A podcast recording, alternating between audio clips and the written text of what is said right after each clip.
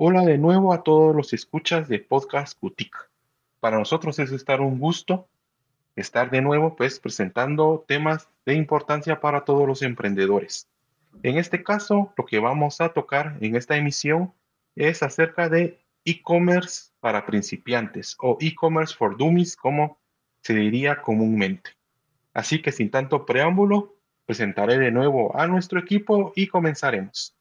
Ya saben, me acompaña Edwin Sack, Omar Takam y su servidor Ángel Takam.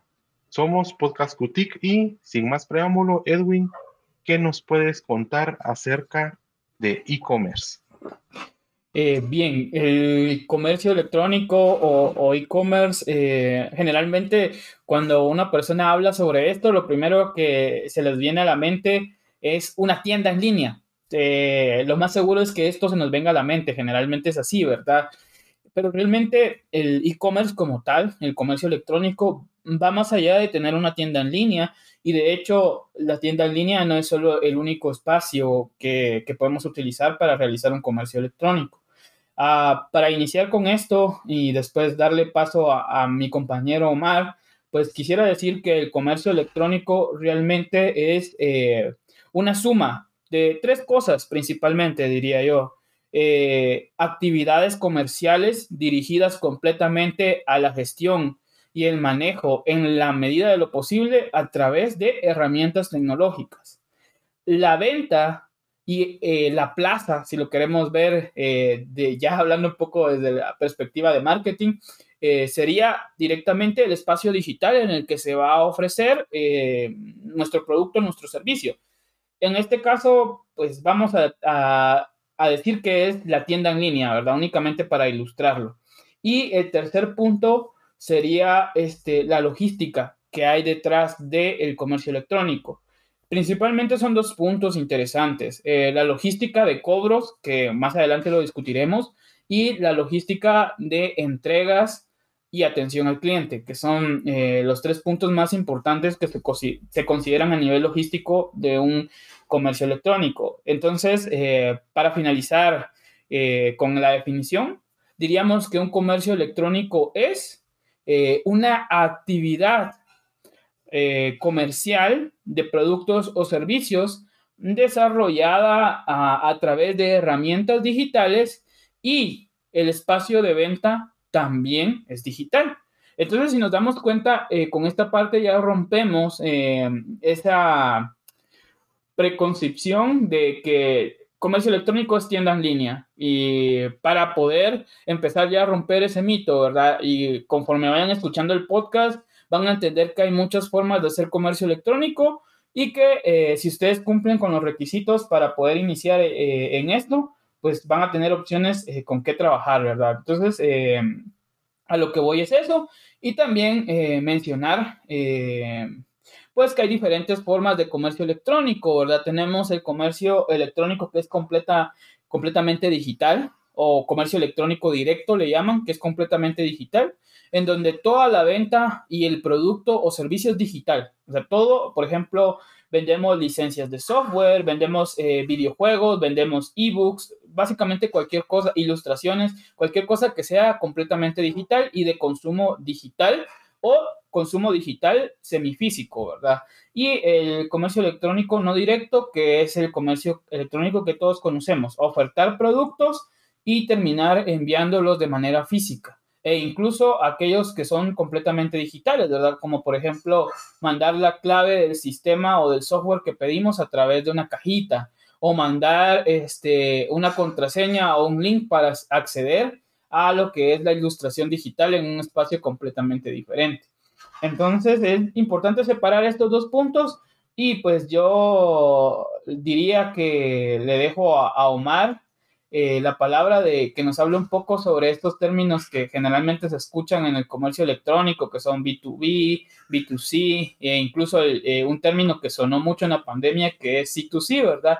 ¿Qué nos podría comentar Omar al respecto? Sí, justamente hace poco sacamos unas cápsulas para TikTok con esos, con esos, con esos términos. Prácticamente el B2B es prácticamente cuando le vendemos directamente a negocio. ¿Verdad? Sí, son términos que tuvieron auge durante lo que sería el comercio electrónico. Y es directamente porque nosotros tenemos nichos de mercado muy pequeños o son clientes muy específicos y por esa razón los productos o servicios que nosotros vamos a ofrecer es mejor directamente ofrecerlos a otra empresa que va a tener una capacidad de pagar por una mayor cantidad y la relación comercial hasta cierto punto puede ser más sólida. Y ahora, hablando directamente de lo que es el B2C, vendría a ser lo contrario, que sería al cliente, no a una empresa. Es una empresa que le vende a los clientes directamente, al usuario que va a ser directamente final. Entonces, eso sería la diferencia. El B2C si está enfocado a un mercado mucho más grande, a un público más grande, no como en el caso de B2B, que son más empresas, unas empresas más específicas. Ahora con el C2C, sí me agarraste un poco en curva, no lo he estudiado todavía. De hecho, es la primera vez que lo oigo. Ahora bien, hablando un poco acerca del tema que mencionaba Ángel, aquí hay algo que yo creo que es muy importante mencionar. Edwin lo dijo muy bien. Dio una breve definición de lo que es comercio electrónico. Bien. Pero antes de que nos pongamos a hablar directamente que los emprendedores se lancen al agua para poder crear sus tiendas en línea, algún otro tipo de e-commerce, tenemos que tomar muchas cosas en cuenta, muchas variables. Para comenzar debemos auditar nuestra empresa, ver si realmente estamos listos para dar ese salto a lo que serían las plataformas digitales. Actualmente vemos que hay muchas planificaciones, hay muchos programas que buscan que las empresas se digitalicen. Yo creo que lo habíamos mencionado un poco en el podcast anterior acerca de lo que es la ciberseguridad. Bien, ahorita hay muchos programas que se están, están especializando en lo que vendría a ser que la MIPYME se digitalice, que tenga tiendas en línea. Y en principios está bastante bien, es bastante loable lo que se quiere lograr con estas acciones. El problema es cuando se hacen de una forma incompleta. Y me explico. Cuando yo me refiero a lo que es una auditoría de empresa, es que nosotros como emprendedores o empresarios estemos conscientes de qué es lo que pensamos lograr con esta apertura de nuevos canales. Tener objetivos claros y específicos. Deseamos incorporar nuevos productos, deseamos buscar nuevos clientes, deseamos posicionar nuestra marca en redes sociales, tenemos el recurso de inventario para poder llevar a cabo estas acciones tenemos el recurso humano para llevar a cabo estas acciones. ¿Por qué digo recurso humano y las habilidades técnicas? Voy a juntar estos dos en uno solo. Porque muchas veces abrimos una tienda en línea, ya sea por medio de un programa gratuito o que nosotros hagamos la inversión, pero esperamos que la tienda en línea funcione como una fórmula mágica que automáticamente nos genere más ventas. Y ese es el problema, buscar únicamente ventas, aperturando un nuevo canal, en este caso un medio digital. El problema es que no funciona así. Atrás tiene que haber una estrategia, como lo había mencionado. ¿Cómo vamos a promocionar esa tienda? ¿Quién va a ser el encargado de esa tienda? ¿Tiene las habilidades para llevarla? ¿Conoce por lo menos acerca de los ciclos de compra? ¿Tiene las redes sociales activas? ¿Sabe gestionar las redes sociales?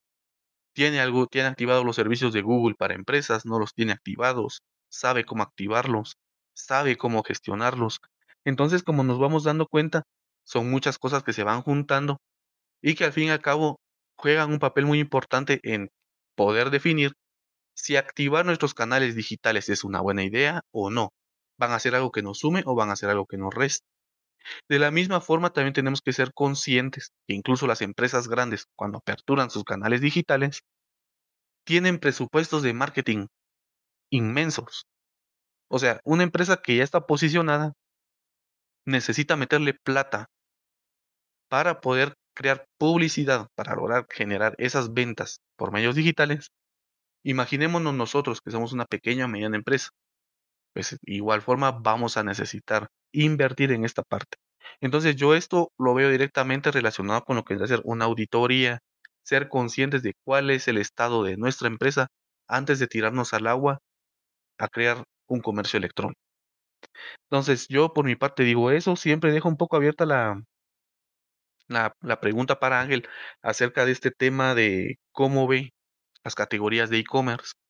Porque tenemos el e-commerce como estamos planteando nosotros, que yo creo que está más enfocado a lo que sería el for dummies, que es de que un emprendedor tiene su venta y tal vez otro, que vendría a ser ya de vender productos directamente, como lo hacen plataformas más grandes como Guatemala Digital, o de aquellos que comercializan directamente a Amazon. Pero yo creo que eso lo hablaremos más adelante. Entonces yo con eso cierro la participación de momento.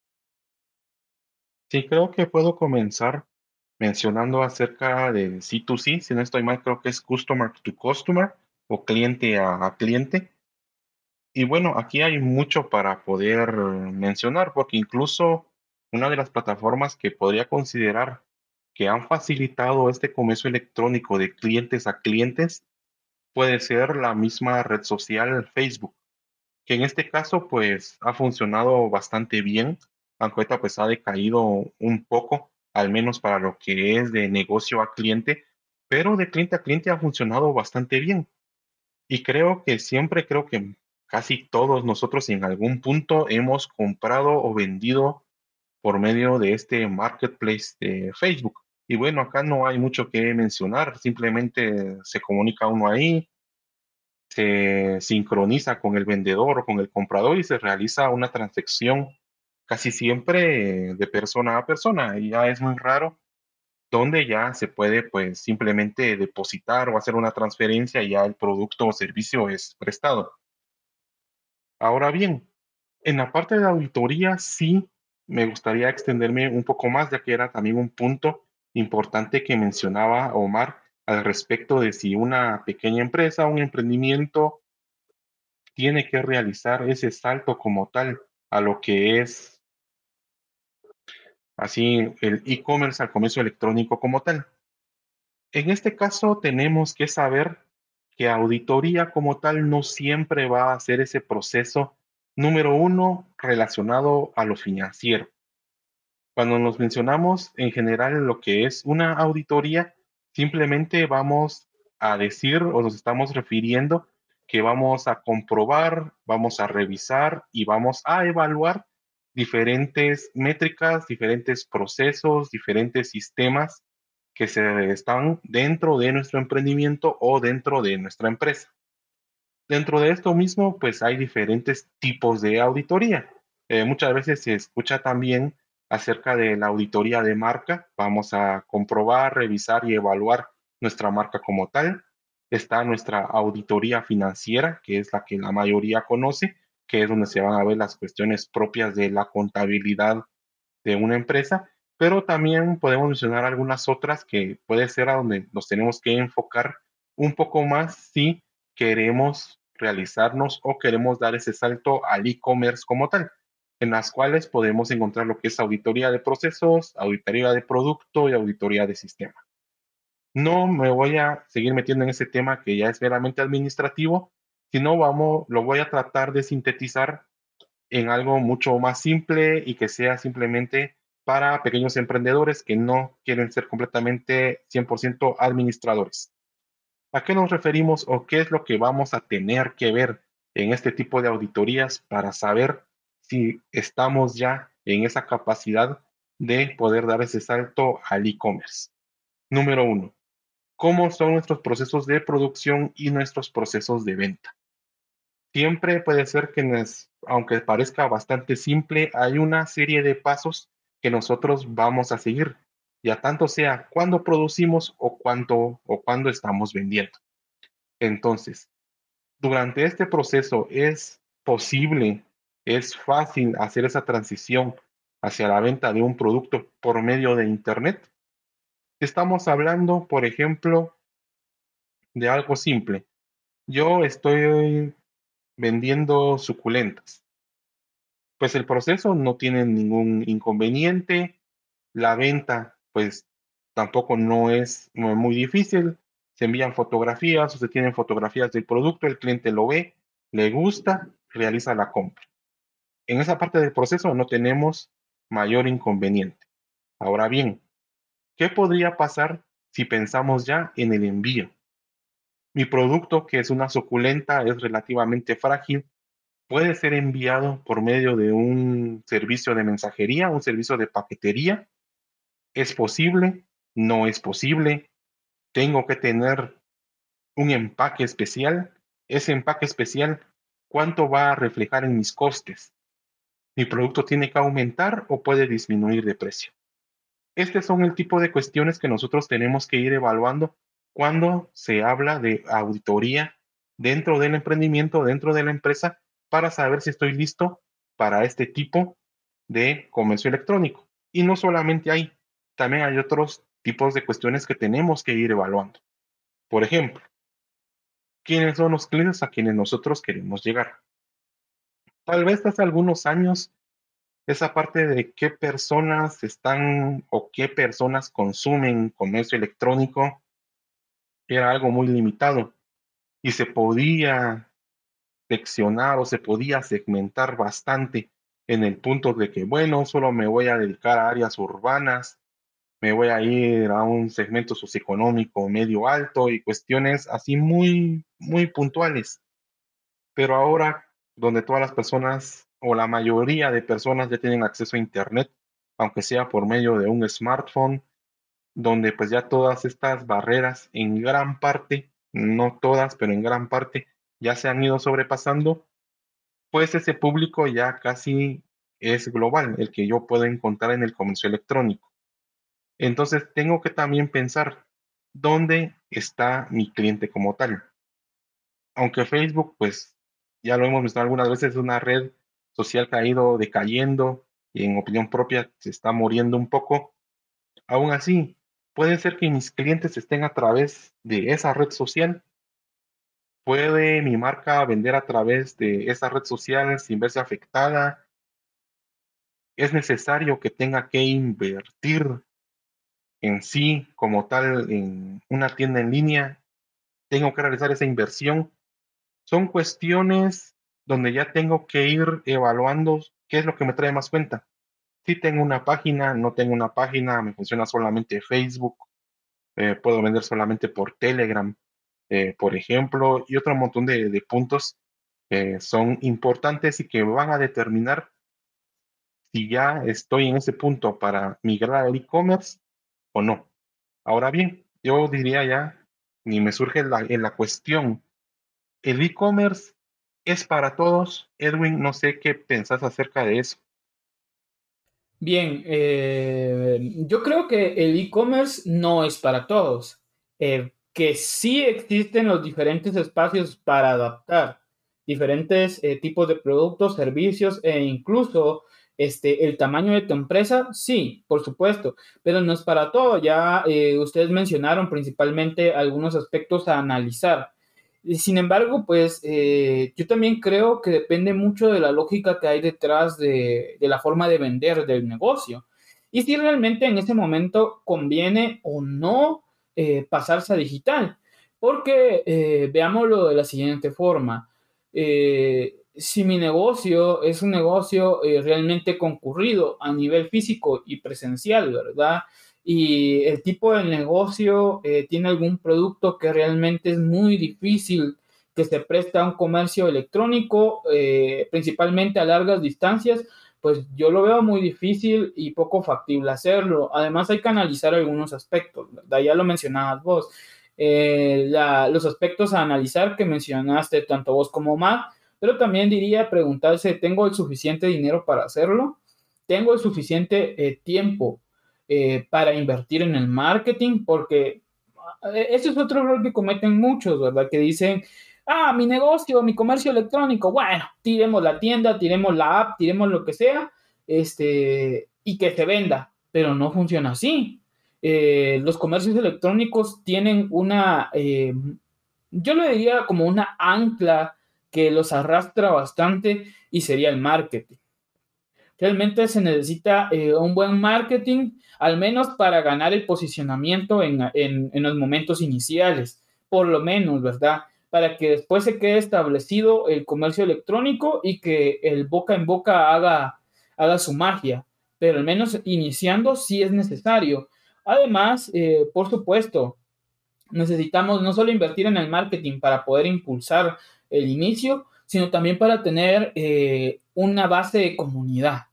Ya que los negocios de marketing, eh, perdón, los negocios de comercio electrónico necesitan una comunidad de respaldo Eso se debe a que las personas van a confiar más en comprar en esta tienda si vemos que atrás hay una comunidad que lo soporte, si vemos los buenos comentarios, este, si vemos que los clientes lo recomiendan y eso ayuda bastante. Entonces ese es otro punto.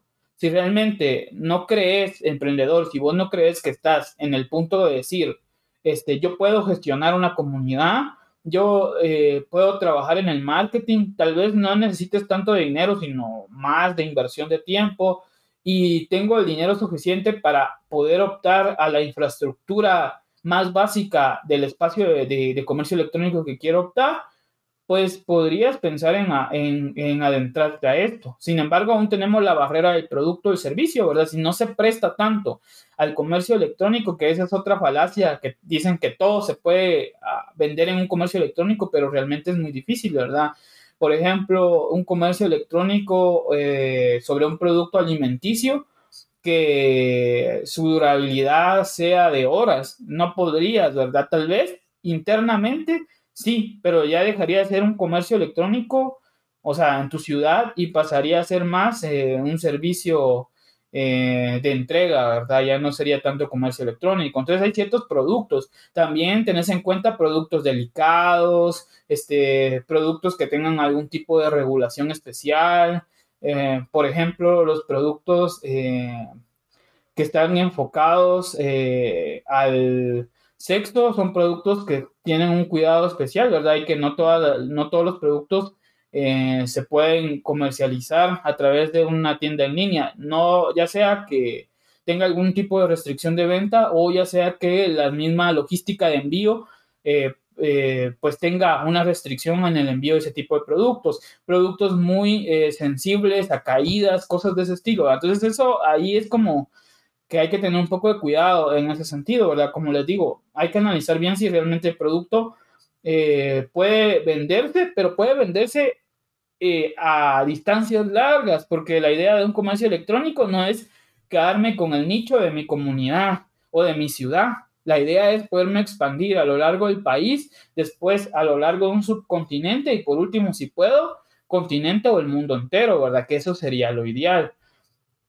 Y partiendo de esto, pues yo quisiera mencionar lo siguiente. Eh, los espacios de trabajo eh, que, que, tenemos con respecto a poder montar un comercio electrónico.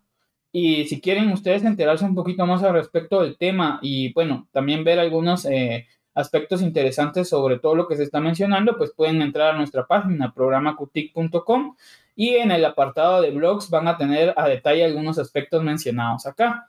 Eh, los espacios principales para una tienda en línea eh, que suelo yo mencionar o que al menos comparto eh, con mis alumnos son seis. mencionamos ya uno de los primeros, ¿verdad? las redes sociales. Las redes sociales hace cinco o seis años se adaptaron a crear perfiles empresariales, como lo podemos observar. Facebook, Instagram e incluso TikTok tienen funcionalidades empresariales. Twitter también tiene eh, un espacio para cambiarse a empresa o para cambiarse a profesional, incluso, ¿verdad? Una persona autónoma. Eh, todas estas redes sociales, eh, Pinterest, incluso YouTube también creo que tiene, se puede cambiar a un perfil empresarial en el cual vamos a tener este, grandes ventajas para seguir las ventas, la atención al cliente, tener bots de respuesta rápida y todo.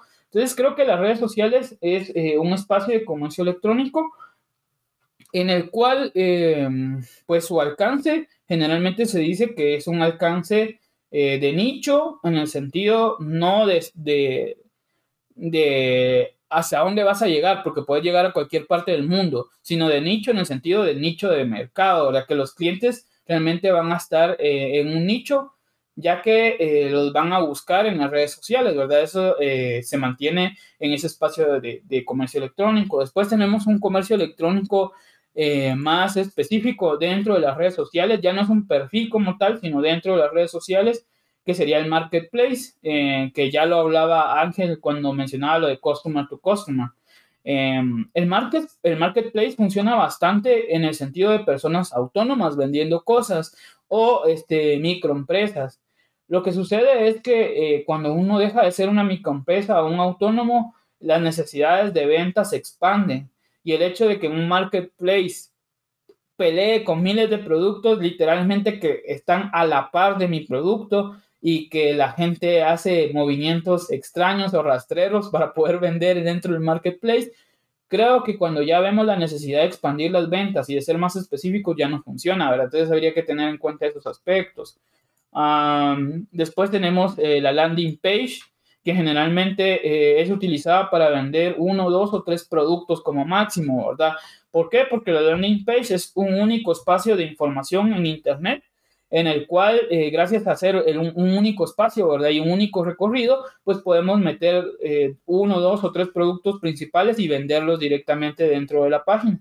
Generalmente esto funciona bastante, por ejemplo, cuando hay escritores que quieren vender sus, eh, o ofrecer sus tres libros más vendidos o ofrecer su libro del momento artistas que están ofreciendo este, conciertos, cosas del estilo que son muy limitadas a, un espacio de información. Pero cuando quiero ofrecer más productos, realmente no, no vale tanto la pena porque ¿quién va a querer recorrer una única página de información de venta de productos con 100 productos, de verdad? Sería súper cansado, entonces ya no se recomienda en ese sentido. Tenemos las famosas aplicaciones eh, Ángel ya mencionó una, ¿verdad? Para vender Telegram o el WhatsApp Business, ¿verdad? es otra aplicación que nosotros podemos eh, utilizar para vender dentro de ellas. Y creo que esta es una de las más ideales para adaptar dentro de las micro, de, las MIPIMES, perdón, dentro de las, MIPIMES, de las MIPIMES o de una persona autónoma, ¿verdad? Ya que son bastante eficientes y permiten eh, bastante la gestión de, una respuesta rápida a los clientes. Después tenemos eh, subespacios en tiendas grandes. Es decir, cuando nosotros creamos una tienda dentro, por ejemplo, de Amazon, de eBay, de OLX, de Mercado Libre, que son espacios que nos dejan crear tiendas adentro para poder ofrecer nuestros productos. Eh, la ventaja es que eh, es una cosa muy internacional y que podríamos llegar a muchas personas, pero la desventaja es que si el producto se oferta directamente dentro de la tienda, posiblemente este, el envío sea muy tardado. Y si es como en OLX, que nosotros podemos eh, negociar e ir a vender el producto directo a la otra persona, pues eh, a veces podemos caer en ciertas cosas de estafa o cosas de ese estilo, Entonces es un poco eh, arma de doble filo y también depende mucho de qué tanto estoy dispuesto a manejar mi logística de envío y mi logística de cobros. Y por último, la famosa tienda en línea, ¿verdad? A la que todos se les viene a la mente, como lo dije, eh, cuando hablamos de vender a través de un comercio electrónico. La tienda en línea es ah, algo que ayuda bastante y todo, pero considero que deberíamos de tener una buena logística y deberíamos de tener este, buenos volúmenes de ventas para realmente explotarlo, porque es caro.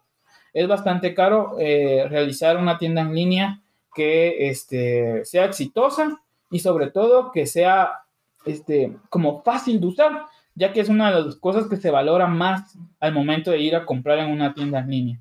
Entonces yo quisiera ah, iniciar, eh, bueno, la segunda fase de, este tema con este aporte, ¿verdad? Y preguntarle a Omar, este, ¿cuáles han sido sus experiencias o cómo considera la experiencia eh, en estos espacios, ¿verdad? De comercio electrónico.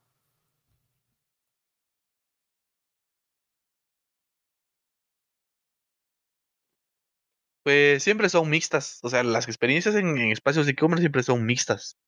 Lastimosamente, pues no están muy bien reguladas algunas. Pues sí, como lo mencionabas vos o lo mencionaba Ángel, pues son muy propensas a que se realicen cierto tipo de estafas. lastimosamente, y no sé si ustedes me corregirán más adelante, pero yo creo que en la mayoría de e-commerce no nos podemos librar al 100% de estafas, a no ser que sea directamente ya una tienda en línea institucional. Entonces ahí sí está más difícil.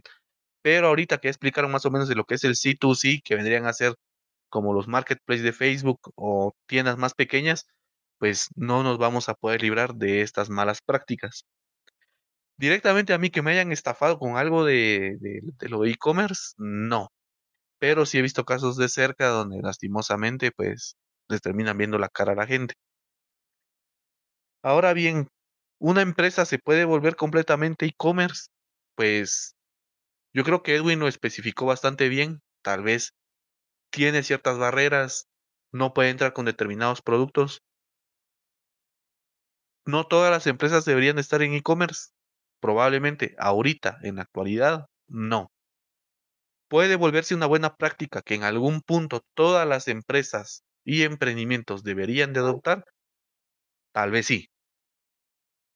Pero yo creo que volvemos a lo primero que, mencioné. Tenemos que tener una planificación muy bien armada y objetivos muy específicos. Si nosotros nos vamos a tirar al agua para algo de comercio electrónico, y como lo mencionaba Edwin, tenemos algo muy delicado, algo que tiene muchas barreras de entrada para poder posicionarse en lo que sería comercio electrónico, una planificación con acciones al corto, mediano y largo plazo puede llegarnos a solucionar ese problema. ¿Verdad?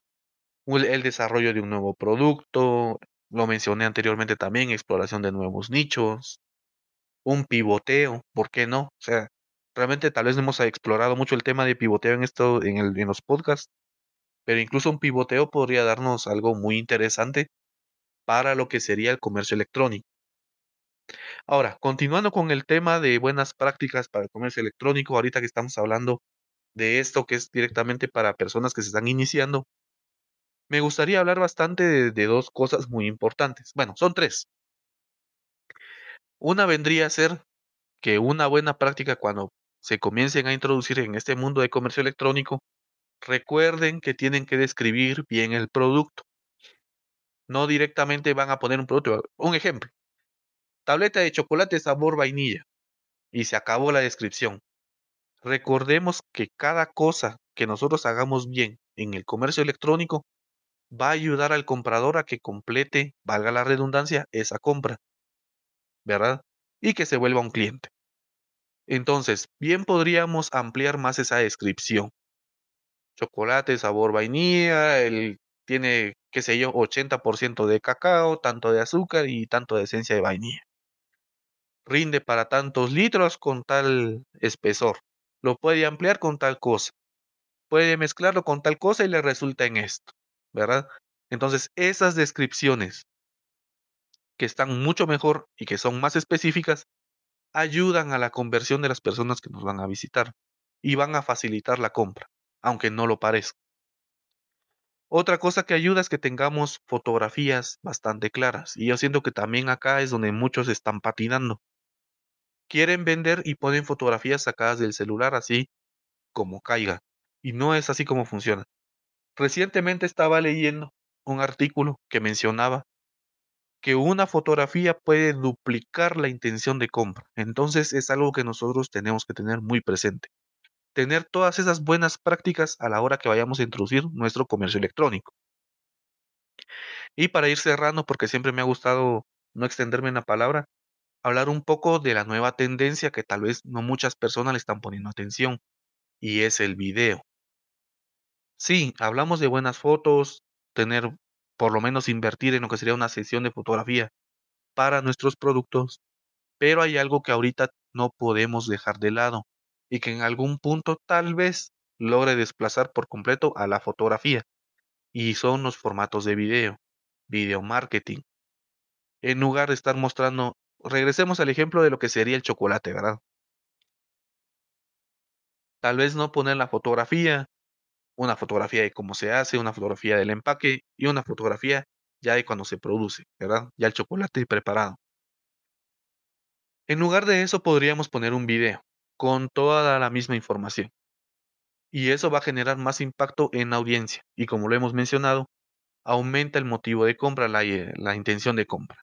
Entonces, eso es muy importante. Yo considero que es algo que como emprendedores deberían de ponerle mucha atención y ahora a mí me, gusta, me gustaría dejar la, la, pregunta abierta acerca de qué opinan los de los SaaS. Yo creo que ya han mencionado algunos.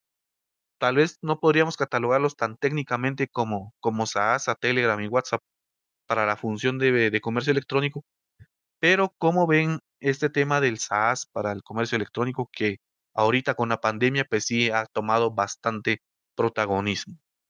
Por mi parte les puedo mencionar que es una muy buena herramienta para validar si en algún momento em, una empresa o un emprendimiento quiere invertir en una tienda eh, eh, digital, pues primero puede probar, validar sus ideas y conceptos por medio de un SaaS, como podría ser Shopify. y posterior a eso ya lanzarse a crear su propia tienda institucional.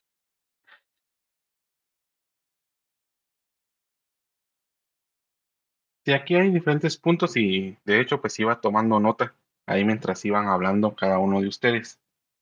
Eh, comienzo con algunas cuestiones que estaba platicando Edwin acerca del alcance que tendríamos ya dentro del comercio electrónico y que una, uno de los propósitos como tal del comercio electrónico es poder ir llegando a una cobertura mucho más amplia de lo que usualmente tendríamos pues simplemente con una tienda, una tienda física, una cadena de tiendas físicas.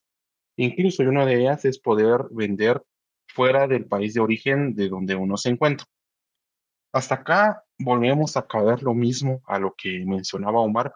Cada uno de estos pasos lleva consigo una serie de requerimientos que tenemos que ir evaluando para ver si aún si estamos en la capacidad de poderlo realizar o aún no.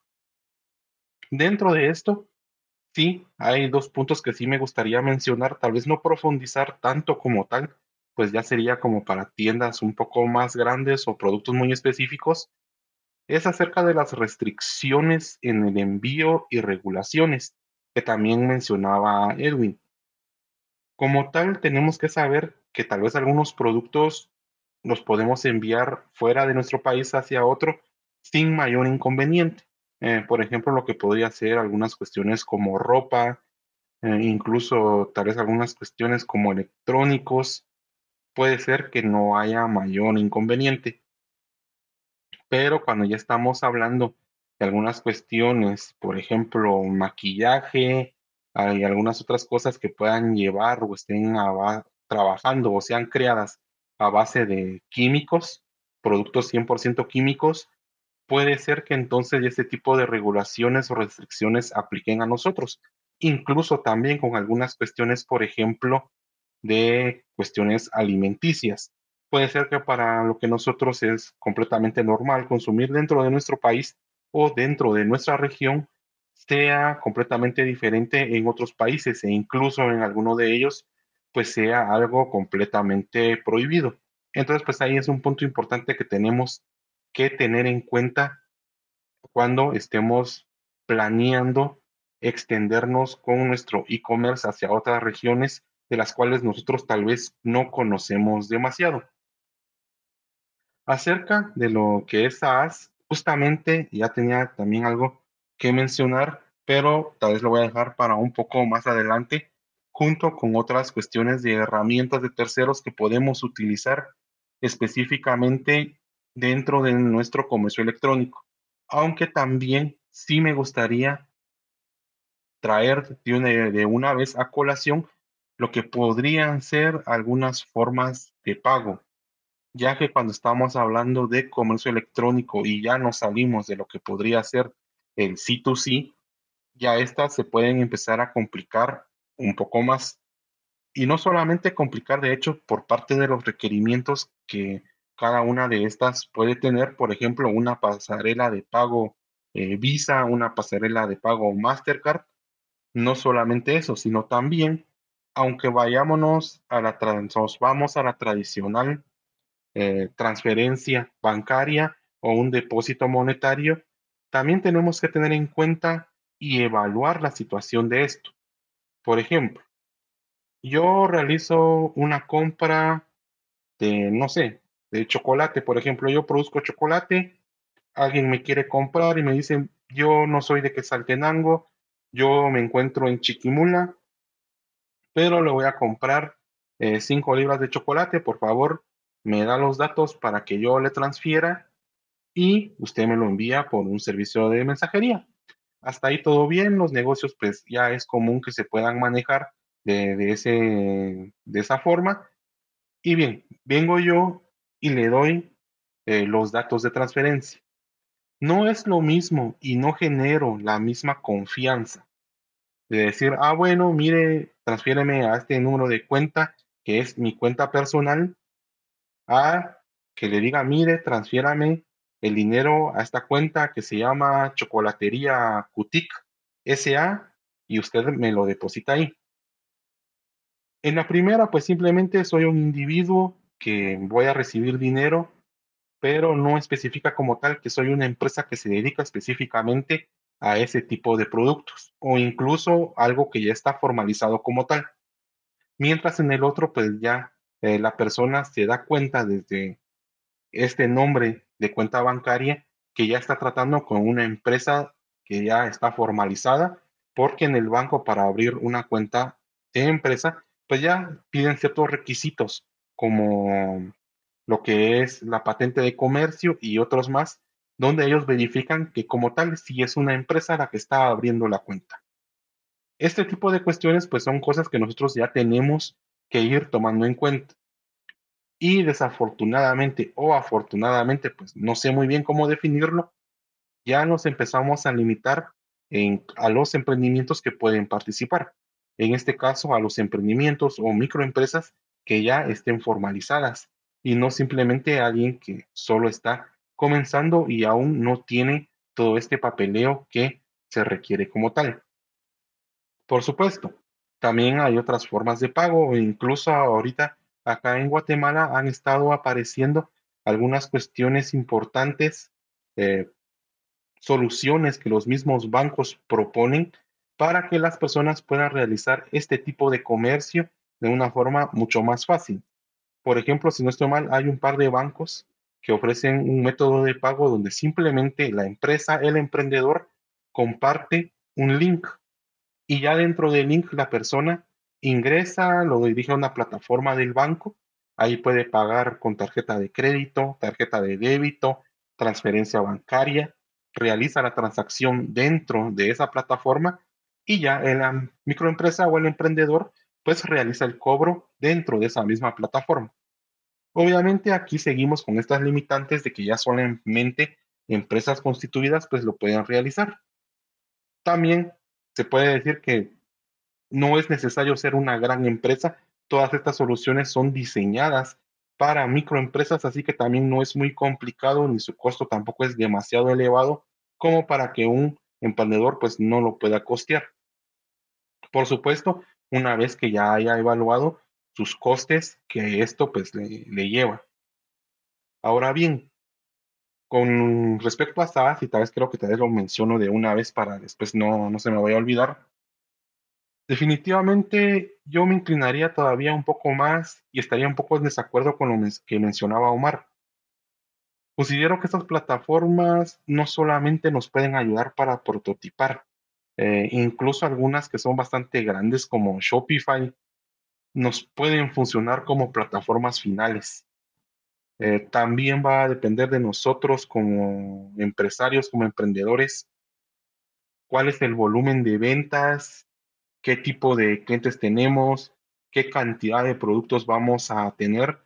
Creo que incluso este tipo de plataformas nos pueden funcionar bastante bien ya como producto final. En algún punto, si se llegara a necesitar de algo mucho más grande, considero que sería algo mucho más específico, donde ya se tenga que realizar pues una plataforma muy precisa ya bajo demanda, pero creo que desde el prototipo hasta ventas de mediano volumen, estas plataformas pues nos funcionan eh, excelente. Pero bueno, no sé qué opina Edwin, que tal vez es un poco más de su expertise acerca de este tipo de plataformas, si estoy en lo correcto o no. Eh, bien, Ángel, creo que eh, estás eh, bastante correcto y de hecho yo comparto casi tu opinión por completo, ¿verdad?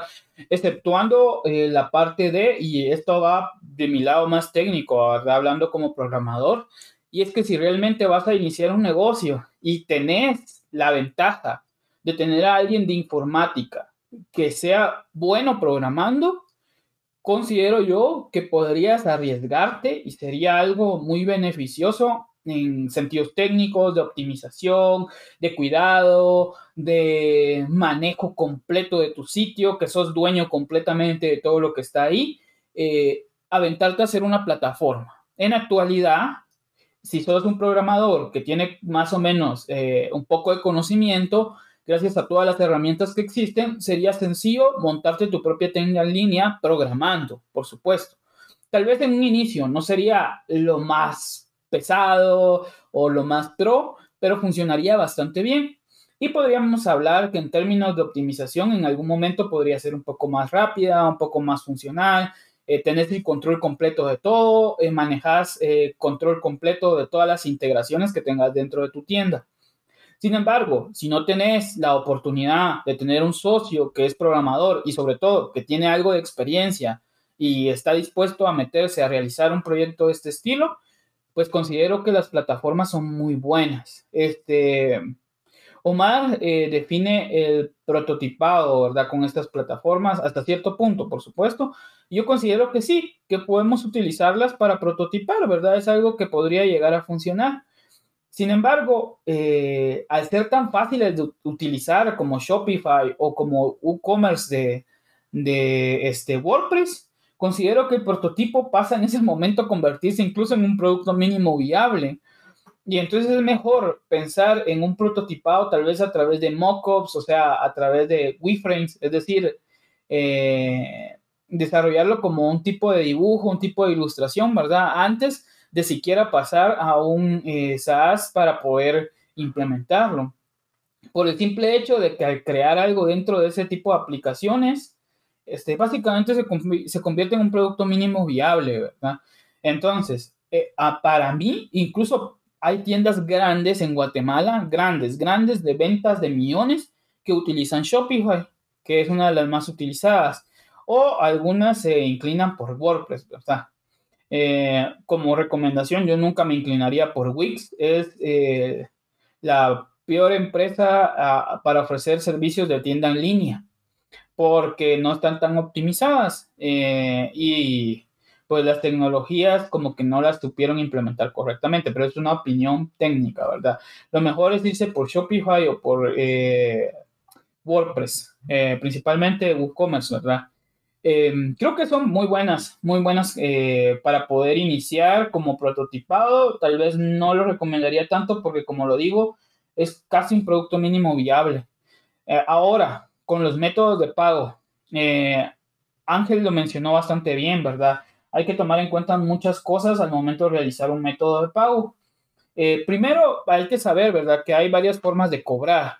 Está la de depósito bancario, está la de cobro a través de link, que es lo que mencionó Ángel, ¿verdad?, que manda uno un enlace y ese enlace eh, realiza el cobro en otra plataforma. Generalmente eso lo hacen los bancos, ¿verdad? Y tenemos las dichosas pasarelas de pago. Las pasarelas de pago eh, son este, aplicaciones que se instalan dentro de mi, de mi tienda en línea, en la cual nosotros realizamos el cobro dentro o semidentro de la tienda. Eh, cuando digo dentro, es que eh, los clientes ven toda la interfaz de la tienda y pagan dentro de esa interfaz, ¿verdad? Y cuando digo semidentro, es que le das comprar y te sale una pantalla, te carga una nueva pantalla, ¿verdad? el cliente va a seguir pensando, si no es tan avispado o, no es muy diestro en las compras en línea o no es técnico, no se va a dar cuenta de eso, ¿verdad? Pero una persona que tenga ese perfil que mencioné se da cuenta que lo manda uno afuera. Y no es que eh, sea algo malo o que te van a estafar, sino simplemente hay pasarelas que se integran con tu página y hay pasarelas que te dicen, no me puedo integrar, pero te podemos cobrar en algo que se parezca a tu página, ¿verdad? Para que no haya problemas. Eh, es importante esto, ¿verdad? Porque también tenemos la opción de pago contra entrega. Sin embargo, el pago contra entrega es una opción muy jugada para este, los que están haciendo comercio electrónico, ¿verdad? Es una opción muy jugada. Porque nosotros tuvimos eh, algunas emprendedoras, me recuerdo, que tenían su mini comercio electrónico a través de WhatsApp y el pago contra entrega era lo que ellas manejaban y a veces les quedaban mal, ¿verdad? Y se quedaba el producto.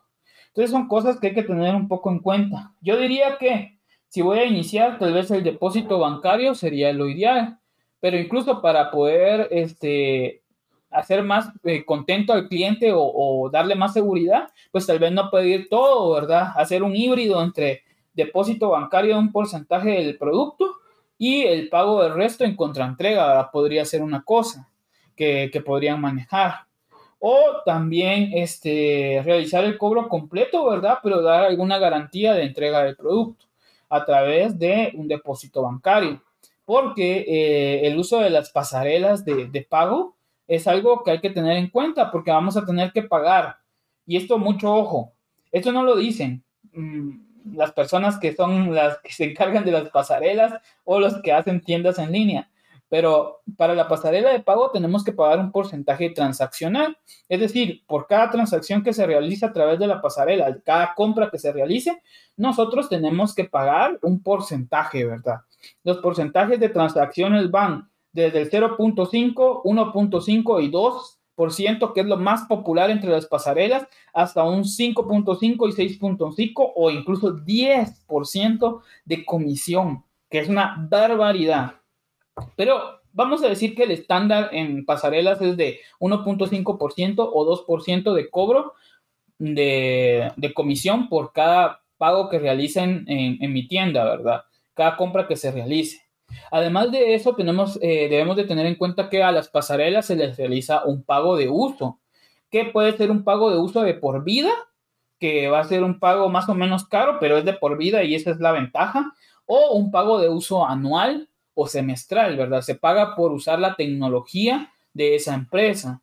Entonces ya tenemos un pago más que hay que tener en cuenta. Además, cosas eh, como Shopify o cosas como WordPress en su plugin eh, de WooCommerce o alguna eh, aplicación SaaS para poder montar tiendas en línea, siempre realizan una comisión.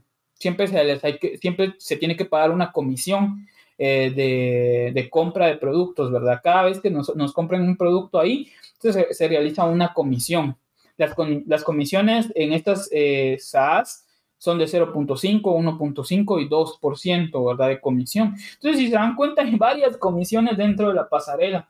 Y lamentablemente en Guatemala tenemos ese gran problema de que si no son pasarelas nacidas o con core en Guatemala, es decir, con un espacio en Guatemala, tenemos que cobrarlas a través de Pioneer, porque lamentablemente aún no está habilitado eh, PayPal en Guatemala, ¿verdad? Ya años y años y yo no sé por qué no habilitan los cobros de PayPal. Eh, tenemos que utilizar Pioneer y Pioneer también nos cobra este, un porcentaje de, de, uso de tarjeta y un porcentaje de retiro de dinero. Entonces, imagínense cuántos porcentajes hay eso si usamos pasarelas eh, internacionales, ¿verdad? Que no tengan ninguna base acá. Pasarelas de este estilo, pues se podrían mencionar al menos tres. Este, To Checkout y FastPay serían de las dos eh, más utilizadas y que sí dan soporte a Guatemala pero sus cobros son a través de, de, Pioneer, ¿verdad? Lamentablemente no podemos realizar depósitos bancarios o los depósitos bancarios apenas se están habilitando.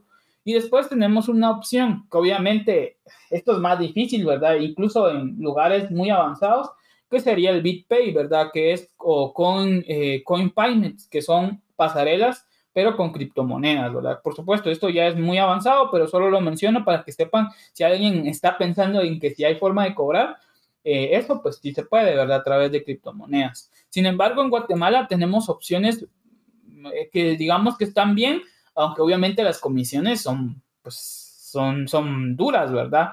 Duras en el sentido de que si yo no gano mucho con mi comercio electrónico, como ya lo dijimos todos, pues no vale la pena invertir en eso, ¿verdad?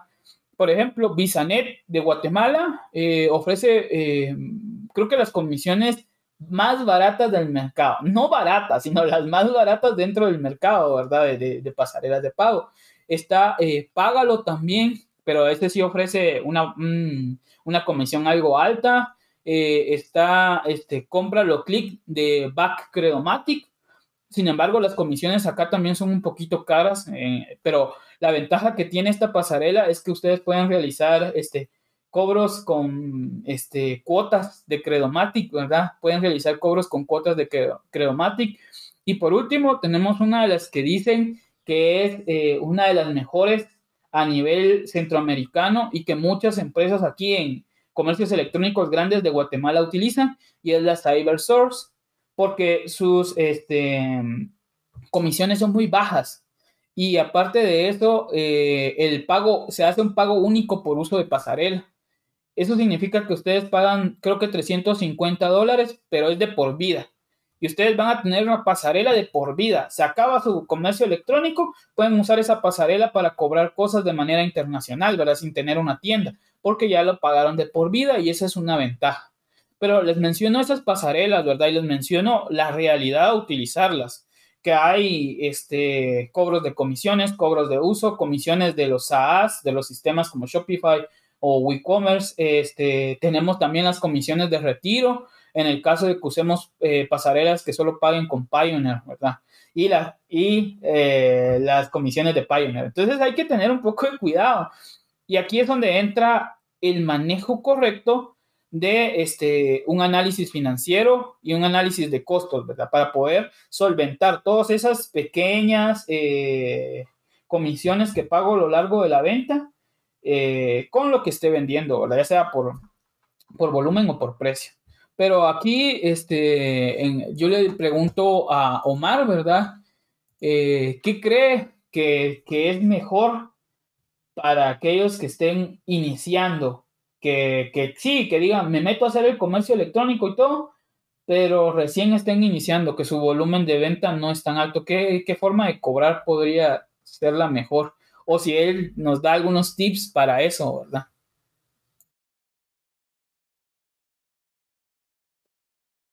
Pues si apenas están iniciando, yo considero que la vieja confiable, yo me iría por el pago por depósito.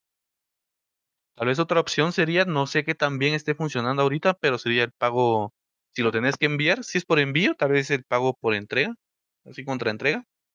Creo que podrían funcionar muy bien ambas opciones. La mayoría de veces que yo he tenido que realizar pedidos son las dos que, que he utilizado, creo que son las dos que se siguen utilizando hasta el momento la mayoría de sitios, incluso cuando se compra por medio de Marketplace, también es la que funciona, entonces por algo será. Yo las veo bastante sólidas. Creo que para, también para reducir el, el índice o el nivel que podría ser para que te estafen funciona bastante bien también. Entonces yo recomendaría esas dos, ¿verdad? Y siempre que cuando se solicite algo a los pequeños emprendedores, que yo creo que es cuando se da más este tipo de problemas, que cuando les vayan a realizar un pedido, que por favor pidan anticipo, por lo menos de 50%. Entonces, yo creo que de la pregunta que me realizas, eso sería. Y de ahí también solo remarcar que por favor siempre estén conscientes de lo que es el proceso de compra. Recuérdense, y lo hemos mencionado en distintas ocasiones en lo que va del podcast, la parte que es algo que lleva muchos compromisos. Y en gran parte de todos estos compromisos también podemos incluir lo que es el proceso de compra. Existen muchas cosas que van a hacer que la persona interesada en lo que nosotros estamos ofreciendo en algún momento abandone la página. Lo mencionaba Edwin, lo mencionaba Ángel, la usabilidad de la página, la experiencia que la página puede brindar. Es muy rápida, es muy lenta. ¿Dónde puede encontrar el sitio o el link para poder ingresar a la compra está en las redes sociales, solo está en la página web. Todas esas cosas, aunque a uno tal vez como emprendedor le parezca tonto, completan todo el paso o todos los pasos que el emprendedor, que el comprador o el cliente tiene que realizar para finalmente realizar esa compra y convertirse ya en un cliente. Entonces, siempre recalcar eso, saber que son muchos pasos, la usabilidad, la velocidad de carga, la descripción de los productos, que en algún punto puede abandonar ese proceso de compra y que tenemos que tener herramientas para volver a encauzar al cliente o al posible cliente para que termine de realizar la compra. Como uno de los casos más específicos podríamos hablar de lo que es el abandono de carrito, que es una de las cosas que más se da. Muchas personas ya tienen las cosas en el carrito listos para comprar, pero por una razón XY ya no realizan esa compra. Entonces una buena práctica, y yo creo que se ha venido utilizando durante bastante tiempo, es mandar un correo a las personas diciéndoles, mira, tenés esto en tu carrito, no has completado la compra y aquí está tu pedido. Cuando decides, puedes regresar y terminar tu compra. Entonces, todas esas acciones que podemos ir realizando para reencauzar al cliente a que realice la compra, creo que también es muy importante que nosotros lo sepamos e investiguemos sobre este tema más a profundidad. Entonces, yo con eso termino eh, de cerrar la participación por ahorita. Sí, muy importante que ahorita mencionaba Omar es la experiencia del usuario como tal. Ahorita tal vez ya para ir completando esto, como tal vez voy a mencionar algunas experiencias y algún que otro tip que se me van ahorita a la mente. Y es a la hora de diseñar las páginas como tal, verificar que sí sea amigable para el usuario y también ver qué información al usuario le sirve bastante. Por ejemplo, y creo que ahorita en muchas de las páginas ya está aplicado, y es decir, cuántas unidades quedan en, en stock. Creo que esto es bastante importante. Número uno, si ya quedan pocas en stock, va a hacer que el comprador sienta esa impulsividad de querer comprar en ese momento para no quedarse sin, su producto. También eh, es importante porque muchas veces es bastante frustrante ordenar, eh, ya estar dentro del carrito, eh, pedir el producto y que una vez realizado eso, a los minutos o al par de horas, a uno lo llamen de la empresa y le digan, viera que ese producto no lo tenemos ahorita, se lo podemos cambiar o le cancelamos su pedido y es algo bastante frustrante. Si bien eh, puede ser, y creo que un par de veces me pasó en algunas páginas, donde se da eh, de forma más común es en algunos restaurantes que ya tienen aplicaciones o incluso aplicaciones que concentran diferentes eh, restaurantes. Es algo que puede llegar a suceder. Viene uno, realiza su pedido y al par de minutos llaman viera que su pedido ahorita no lo tenemos, se lo podemos cambiar. Y es algo que es demasiado frustrante y que usualmente ya no termina en compra. Simplemente se cancela el pedido y ya no se completa. Y no solamente eso, sino que a uno, no sé si se le podría decir, decir así, que le queda como un cooldown, un tiempo de refresco antes de volver a pedir en ese lugar, debido a la mala experiencia que uno tuvo ya la próxima vez que se va a pedir, ah, pero ¿y si pido aquí? Tal vez me van a volver a decir que no tienen y uno se salta a la siguiente tienda. Entonces, esas, esas son cuestiones muy importantes que tenemos que ir tomando en cuenta. Por supuesto, eh, se puede hacer de forma automatizada, lo cual pues ya nos llevaría a otros pasos, eh, tener un sistema ya integrado entre el inventario y la página de venta se puede hacer de forma manual, que tal vez sería la forma más fácil para cuando uno está comenzando. Tal vez cuando a uno ya no le quedan productos, simplemente poner ahí con otra imagen agotado, pues para que la gente sepa que ya no hay y no tenga esa molestia como tal. Segundo, y creo que esto también lo puedo incluir más como una experiencia, y es que también hay páginas web o mercados que concentran a diferentes productores. En este caso, siempre hay que tener precaución. ¿Por qué? Porque mucho del éxito de estas páginas que se dedican a concentrar diferentes productores y comercializar sus productos van a depender no solamente de quienes están dentro de la página vendiendo, sino también del trabajo que realiza la empresa, la entidad que realizó la página para poder comercializarlo. Fue algo que se puso de moda cuando inició la pandemia, yo creo que ya hace dos años, que muchas entidades dijeron, nosotros vamos a apoyar al emprendedor, vamos a abrir una página para que puedan vender sus productos. Y muchos emprendedores al principio sí vieron la oportunidad, ingresaron eh, con sus productos, con todo para empezar. Unas páginas de diseño horrible. No estaban diseñadas para hacer una tienda en línea como tal. Simplemente fue algo hechizo que estaba ahí. Segundo, muchas se promocionaron como tiendas, eh, que sería pues un e-commerce, pero al final solo resultaron siendo nada más que una guía de productos. ¿cómo se podría decir? Un repositorio donde estaban todos los emprendedores y donde uno tenía que empezar a buscar qué es lo que quería y después cuando veía el producto que no le interesaba, lo único que decía era, bueno, ese es el emprendedor X, llámelo a su número de teléfono y pídale ahí. Eso como tal, que sería un directorio, pues no es completamente un e-commerce, es simplemente un directorio. Y como este tipo de experiencias hubieron muchas más, eh, diferentes entidades gubernamentales creo que fueron las que más hicieron esto, eh, que estuvieron promocionando, que vamos a apoyar a los emprendedores y que al final, pues todos estos intentos han llegado a la fecha y están completamente abandonados.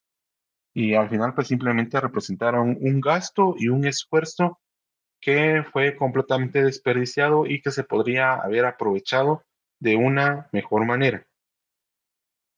Así que con eso es algo que tienen que tener eh, bastante atención y también ir viendo en qué tienda y qué en otra tienda, pues si van o no van a estar participando. También otro punto importante, y creo que ya lo mencionamos en un podcast anterior eh, de la temporada pasada, si así fue, es acerca de también ir viendo qué es lo que puede o no puede hacer su marca. Por ejemplo, si su marca ya es medianamente reconocida, ya tiene cierta reputación, no pueden ir directamente muchas veces, dependiendo de su giro, ir a ofrecer sus productos en un grupo de venta de Facebook. Tienen que tener siempre algunas limitaciones con respecto a eso, de qué es lo que puede o qué no puede hacer la marca como tal. Si bien, eh, si se dan cuenta, por ejemplo, hay empresas ya grandes que definitivamente no lo van a hacer. Por ejemplo, no vemos a McDonald's ofreciendo sus productos por medio de grupos de Facebook. Está bien, McDonald's es muy grande, veamos algo eh, mucho más pequeño. Por ejemplo, nosotros acá en Quetzaltenango tenemos lo que es el Cepelín, una fábrica ya de hace muchas décadas que se dedican a producir ropa de tejido. No vemos al Cepelín vendiendo sus productos en grupos de Facebook. Y así podemos ir agregando eh, muchas más empresas que ya no realizan este tipo de prácticas. Y nosotros tenemos que evaluar en qué punto nos encontramos en nuestro emprendimiento o a qué se va a dedicar nuestro emprendimiento para saber si nosotros podemos poner en práctica ese tipo de ventas en ese tipo de plataformas o simplemente ya no lo vamos o no lo podemos estar realizando porque dañaría la seriedad de nuestra marca. Eso, y al menos por mi parte, ya para ir concluyendo, un último tip, que en este caso sería completamente a criterio personal, es que de momento no acepten pagos con criptomoneda. Es algo que todavía es aún muy volátil. Para un pequeño emprendedor sería muy difícil no solamente estar viendo todo el proceso de cobro, sino que también puede variar su valor muy rápidamente. Así como pueden ganar mucho, también pueden estar perdiendo. Y tomando en cuenta que el emprendedor en sus fases de inicio está ya con bastante inestabilidad, no queremos darle más inestabilidad, inestabilidad a lo que ya es inestable. Así que, por mi parte, creo que eso sería todo. Edwin, ya algunas palabras para ir cerrando. Sí, eh, ya como mi, cierre del, podcast ahorita sería eh, decir que no nos quedemos únicamente con que es la tienda en línea, ¿verdad? Ya vimos diferentes opciones de hacer un e-commerce, pero también, por favor, recordémonos lo que dije en un inicio. El comercio electrónico no solo la venta en espacios digitales, también tenemos que es el manejo de lo demás utilizando herramientas digitales. Por ejemplo, podríamos eh, utilizar un CRM para manejar lo de los pedidos, lo de los proveedores, este, lo del manejo de atención al cliente, las tareas a realizar. En nuestro caso, mencionar que nosotros eh, vamos a implementar Airtable, ¿verdad?, dentro de la organización y que también en la página programacutic.com tienen un blog hablando sobre Airtable y todos sus beneficios. Eh, utilizar más adelante, cuando ya vemos las necesidades empresariales, como el manejo de contabilidad, inventarios o recursos humanos, utilizar un software ERP, ¿verdad? Hay muchos software gratuitos, ERPs, open source que podemos utilizar. Y también tener toda la información de los productos, de los pedidos, de las rutas, todo en una nube, para no evitar que en un momento me levante y vea mi computadora llena de virus o que le ha pasado algo, o mi celular, y ¡pum! desaparecen todas las órdenes, todas las boletas, todos los recibos que tenía guardados. Entonces, a lo que voy es, alrededor de nuestra tienda en línea tenemos que montar un ecosistema digital. ERPs, CRMs, nubes y ser organizados. Sobre todo tener una buena organización. Además, ya lo mencionó Omar, hay que meterle al marketing e investiguemos las tendencias del marketing porque, como les dije, si no utilizamos el marketing, no nos vamos a poder posicionar, no vamos a generar una comunidad que nos dé soporte y que nos haga ver bien ante las demás personas. Eso es lo, más importante. Y eh, cierro con esto, Ángel lo mencionó, eh, la experiencia de usuario. Por favor, que nuestra tienda no sea nada complicado, nada llamativo, nada extraordinario, extravagante, que sea una tienda normal, simple, que sea fácil de ver los productos, fácil de buscarlos, fácil de hacer clic, que se vea el precio, que se vea una descripción general, una descripción detallada. No quiten la parte de comentarios, por favor, no quiten los comentarios, porque se ve peor una página de e-commerce sin comentarios a una página de e-commerce con comentarios negativos en un porcentaje pequeño, ¿verdad? No lo hagan, no lo hagan, da desconfianza. Y, por favor, cuiden lo de las pasarelas o los métodos de pago. Y también, un e-commerce siempre debe estar protegido. Así que compran un certificado SSL para poder tener protección y tener el candadito arriba, ¿verdad? Y que las personas no desconfíen al momento de comprarnos. Recuerden siempre hacer todos los análisis que mencionó Omar y tener en cuenta todo lo visto el día de hoy para poder saber si iniciamos o no con nuestro comercio electrónico. Bueno, yo siento que se ha mencionado bastante bien los puntos. Creo que tal vez en algunas partes nos pusimos muy técnicos, pero tal vez para una primera versión de lo que sería e-commerce estamos pues más o menos bien. Definitivamente creo que se nos quedó corto el tiempo porque también no nos vamos a alargar en, tocar otros temas. Entonces, tal vez lo más probable es que tengamos que sacar un capítulo 2 sobre este sobre este tema. Bien, para ir cerrando, tal vez algo muy importante, muy, muy, muy importante, y que probablemente no se los hayan dicho, y es de que no podemos poner a nuestra tienda en línea como una métrica de éxito. Ya sea que lo hagamos como una planificación de empresa y que directamente lo veamos como una métrica de éxito, tener una tienda en línea, que participemos en un programa de formación empresarial, en un programa que ofrezca servicios de desarrollo empresarial y que digan, ah, sí, es que el resultado de, de nuestra formación es que tenga una tienda en línea o directamente que, bueno, vas a ser parte del proceso, entonces tenés acceso a una tienda en línea. Creo que es algo en lo que sí nos extendimos bastante en este podcast. No se trata de tener una tienda en línea solo porque sí. Una tienda en línea no lo es todo puede que la necesitemos, podemos hacer e-commerce con una tienda o no. El problema es todo lo que conlleva crearla. ¿La podemos crear bajo un servicio que sea gratuito? Claro que sí, no nos va a quitar y no nos va a poner. El problema es si en algún momento deseamos repetir esa práctica cuando ya sea con nuestros propios recursos. Ahí es cuando ya se empieza a complicar la cosa. Más allá de verlo como un canal que sea directamente para ventas, yo creo que lo mencionó Edwin, tiene que ser un canal que nos va a ayudar a crear una comunidad.